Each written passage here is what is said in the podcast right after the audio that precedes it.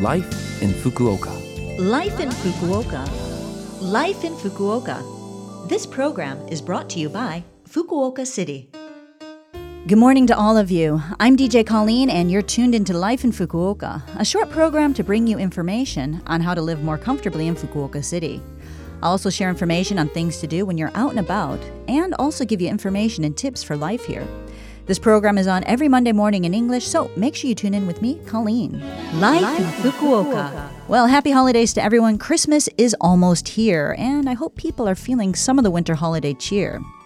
Christmas is thought to be the day to celebrate the birth of Jesus Christ, and they say the word Christmas comes from Christ's Mass.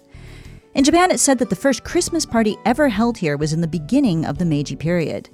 Now it's become something of a national event that transcends religion, celebrated at the end of the year, even throughout households that don't have anything to do with Christianity. And in Japan, when Christmas comes, fried and roast chicken do some good sales. It's a bit of a tradition to see people waiting in long lines outside of chicken fast food shops trying to get their holiday feast. If you are planning to get together with friends for a Christmas party this year, try to keep your group small, make sure you have plenty of ventilation, and try to wrap things up within two hours. Doing a home party online with each of your friends might not be a bad idea either. I've got a quiet dinner planned for Christmas Day, and I might try to meet with a couple of friends to do a gift exchange over the weekend. But I'll be sure to avoid the three C's to keep myself and everyone else safe. Life in Fukuoka. Next, I have some important announcements from Fukuoka City. From the end of the year to the start of the new year, there are a lot of opportunities to drink alcohol. So make sure 100% that you don't drink and drive. Don't let others drink and drive. Never forgive those who do drink and drive.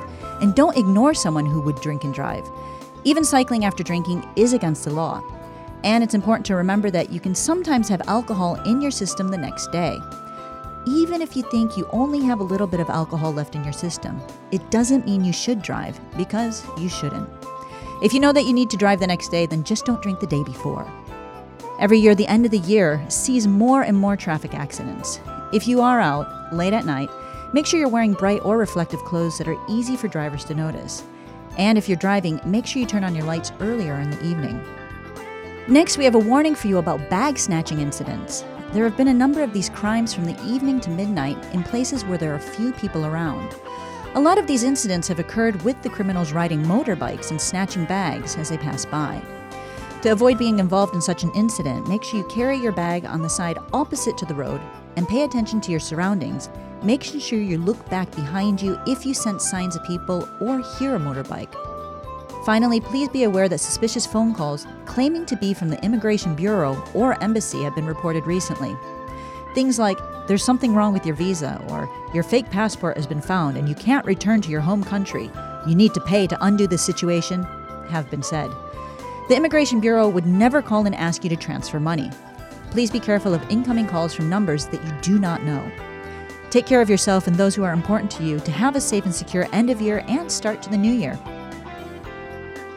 And recently, although measures to prevent the spread are being taken, more and more people are getting out, and with seasonal events like Christmas, New Year's Eve, and the New Year holiday, there will be no doubt a number of opportunities for people to get together.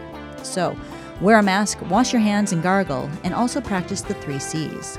And so you don't forget, the three C's means you should avoid closed rooms, try not to be in crowded places, and avoid close contact conversations.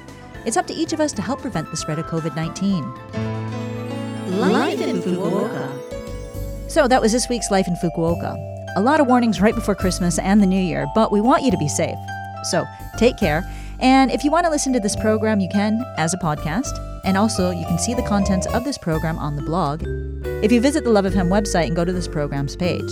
So, as I said this week, uh, I was going to leave you with the Christmas song because it can't be helped. Um, I actually love Christmas songs, and this year I've been at home a lot more. I haven't been inundated by them nonstop at the cafes and everything, so I'm not tired of them yet. So, for you today, I've got something from my favorite artist, Jamie Cullum. It's Turn on the Lights from his new Christmas CD, The Piano Man at Christmas. I'll speak to you next week, so take care until then.